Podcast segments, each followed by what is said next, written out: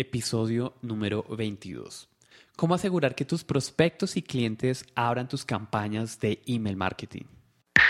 Bienvenido al podcast Clientes con un clic con Julián Castañeda. Julián Castañeda, el genio del marketing. En este espacio aprenderás cómo utilizar el gran poder de Internet para automatizar el marketing y las ventas de tu negocio. Posicionar tu marca en el mercado para que nuevos clientes lleguen a ti. Generar más ventas y tener una mejor calidad de vida. Una de las claves para que cualquier campaña de email marketing funcione es que las personas abran los correos electrónicos. Si tú estás enviando una serie de correos electrónicos a un grupo de personas que tú ya has identificado que están interesadas en un tema particular que está relacionado directamente con tu producto o tu servicio, pero esos mensajes no están siendo abiertos, entonces no estamos logrando nada. Y acá quiero hacer un paréntesis antes de continuar y es decirte que hay una gran diferencia entre el hacer spam y el construir una lista saludable de prospectos cualificados. ¿Y cuál es la diferencia? Te voy a contar una historia. Hace unos años, cuando yo estaba vendiendo un producto específico, yo tenía identificado un público objetivo. Y lo que hice fue, a través de una de estas compañías que, vendes, que venden bases de datos, compré una base de datos. No me acuerdo ya cuántos miles de registros tenía. Pero yo dije, ese es mi público ideal. Yo tengo un producto ideal, un producto muy, muy bueno. Entonces, naturalmente, cuando yo ponga mi producto muy bueno, y lo ponga enfrente de mi cliente ideal, pues la gente lo va a comprar. Eso es lógica. Eso es lo que yo pensaba en ese momento. Compré la lista, abrí una serie de campañas de email marketing y envié mis promociones a las personas. ¿Y qué me encuentro? Me encuentro un montón de gente molesta conmigo porque estaba invadiendo su privacidad. Muchos me preguntan, ¿y dónde consiguió mi email? ¿Por qué me están enviando eso? No quiero recibir nunca más correos de usted ni de su marca, no quiero saber. Yo me preguntaba, pero no entiendo, ¿está la gente ideal? y tengo mi producto ideal que es muy bueno, el producto es muy bueno, porque la gente está reaccionando de esta manera. Luego de un tiempo entendí que cuando tú, cuando a ti, ponte en el punto de vista de la persona que recibe algo, seguramente a ti te ha pasado que te ha llegado algo de una persona que de pronto tú no conoces acerca de un tema de pronto que a ti no te interesa y hablándote de algo que tú ni siquiera has solicitado. La respuesta es cómo te sientes. Muchos reaccionamos de forma, pereza este email, lo boto a la basura, y otros reaccionan de una forma mucho más agresiva y se ponen molestos. ¿Por qué? Porque literalmente están invadiendo tu privacidad.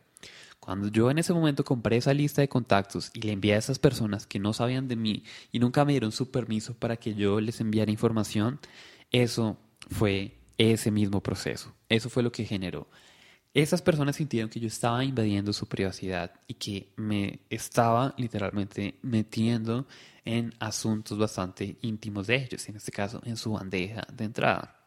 Ahora, eso es lo que la mayoría de empresarios hacen, el comprar una base de datos y utilizarla para hacerles envíos masivos de email. Y en ese caso, cuando tú haces eso, las tasas de apertura y las tasas de quejas son, las tasas de apertura, es decir, la tasa el porcentaje de personas que abren los emails, primero que todo es muy bajo, porque ahora más que nunca los proveedores de correo electrónico como los Gmails, Hotmails, AOLs, mm, Yahoos, etcétera, están muy serios con el tema del spam y lo identifican de una forma muy, muy brillante. Entonces, lo más probable es que tu email llegue a la bandeja de spam, entonces la persona ni siquiera lo vea.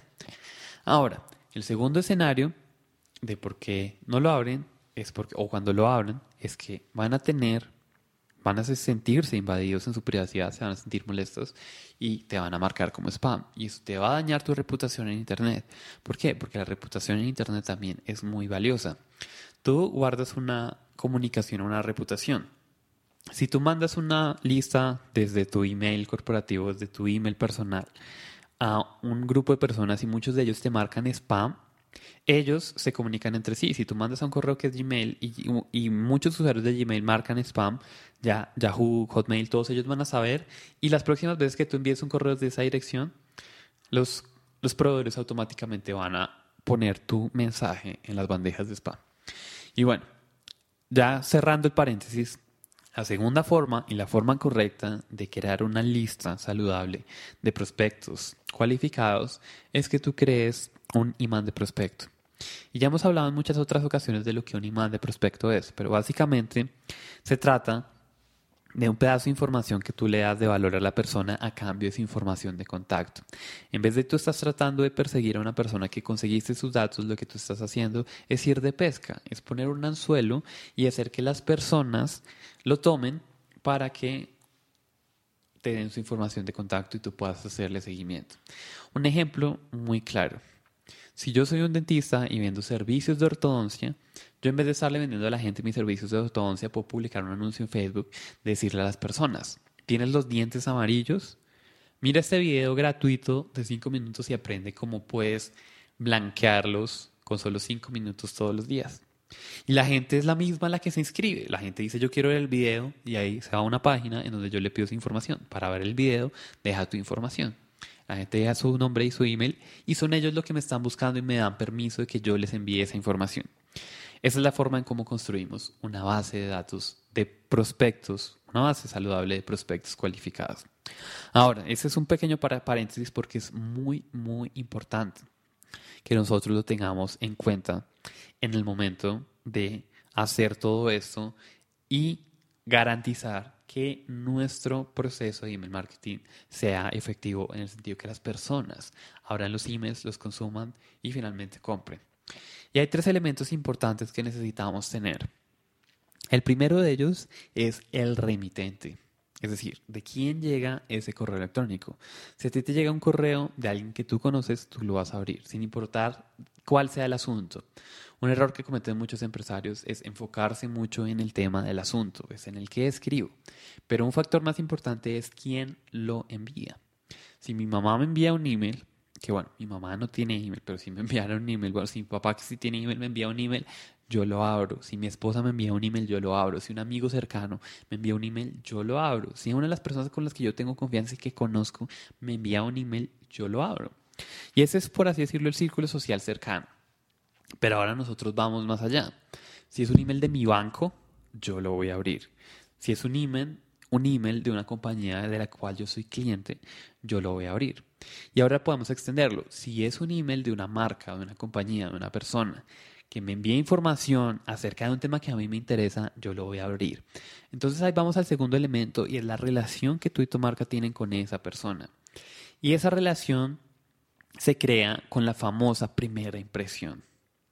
Hay una frase muy famosa que dice, tú no tienes una segunda oportunidad de crear una muy buena primera impresión. Y esa primera impresión en el email marketing la logramos con el primer email. El primer email que la persona recibe es el más importante, porque ese depende de muchos factores. Déjame decirte por qué. Analiza lo siguiente. Si una persona abre tu primer email y tú generas una excelente primera impresión, la persona ya te va a empezar a conocer a ti y a tu marca. Y la próxima vez que tú le envíes un email, ya va a haber esa relación existente y va a ser mucho más probable que la persona abra ese email. Por eso es que nosotros tenemos un proceso que llamamos el, el, email de bienvenida perfecta. Es un email que simplemente tú vas a implementar en tu sistema autorrespondedor, que es el que se encarga de compartir y de automatizar todo este proceso de envío masivo, automatizado y personalizado de email marketing.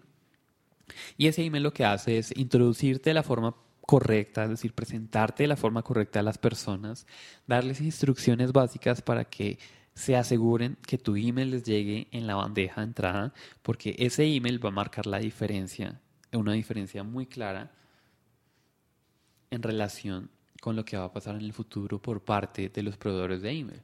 Porque si una persona abre el email, ya le está diciendo algo al proveedor y es que por lo menos le interesa. Luego, si la persona hace clic en un enlace o lo responde, esa, el email ya sabe, pues si respondió este email es porque es importante. Si hizo clic en este email es porque es importante. Y la próxima vez que tú envíes un correo, va a tender a darte prioridad a ese email porque tú ya tienes una relación con esa persona. No solo en el sentido que ya estás posicionando, ganando la, posicionando tu marca y ganando la confianza de esa persona a través de ese primer email, sino que ese proveedor ha visto que tú tomas alguna serie de acciones con ese email que tú mandaste. Entonces, ese es el segundo factor muy importante, la relación que tú tienes con tu lista. Y finalmente, el tercer asunto más importante es el asunto. El asunto es una clave también muy importante y en la cual también nosotros invertimos bastante tiempo decidiendo qué vamos a escribir para que nuestro email tenga la mayor cantidad de apertura. Una de las formas casi más garantizadas para que una persona abra un email es generar curiosidad. Recuerdo hace muchos años que uno de los emails más famosos que en nuestro caso, hace muchos años cuando tenía un programa de entrenamiento acerca de productividad, que eran más abiertos, era uno que decía gato para desayuno. Y eso es algo que en realidad no tiene ningún sentido, pero era una metáfora que yo hablaba en el, en el email y que iba directamente relacionada con un, con un concepto de productividad. Entonces, no te estoy diciendo que si tú utilizas gato para desayuno y lo copias literalmente en tu asunto de correo electrónico, vas a garantizar una apertura alta, porque eso depende de tu mercado. Sin embargo, cuando tú utilizas curiosidad en dosis moderadas, no en todos los emails, vas a garantizar probablemente que tu tasa de apertura se aumente. Otra de las cosas que nosotros nos hemos dado cuenta es que funciona muy bien es utilizar el nombre de la persona para que la persona sienta que es personal. Y eso lo hace esta tecnología. Tú no tienes que preocupar absolutamente de nada, porque tú puedes tener 100 personas y tú solo creas el email una vez y ese email se envía a todas las 100 personas y cada una tiene el nombre específico de la persona. Entonces, si tú tienes una Sandra, un Jairo y un Francisco, va a llegar a Sandra, no me acuerdo el segundo nombre, Pedro y Francisco, les va a llegar el, el email. Hola Sandra, este es tu regalo, o eh, hola Pedro, hola Francisco. A cada uno le va a llegar con su nombre. Y el nombre es algo muy importante. Si tú utilizas el nombre en el asunto, te va a funcionar muy bien. Ahora, ninguna de estas cosas que te acabo de decir necesita ser sobreutilizada. Si tú utilizas en todos, en todos los asuntos el nombre de la persona, eso no es bueno. ¿Por qué? Porque tú creas lo que, lo que nosotros consideramos como la predisposición de que la gente sabe qué es lo que va a pasar dentro del email. Si tú siempre utilizas curiosidad, la gente ya va a saber que es la forma en que tú hablas. Entonces ya le va a restar importancia a tu email. Por eso es que tú necesitas variar de varias formas. Y esto ha sido todo por hoy. Para más episodios, regalos y herramientas para acelerar el crecimiento de tu negocio a través de Internet, visita www.organizacionmundialdelexito.com/podcast.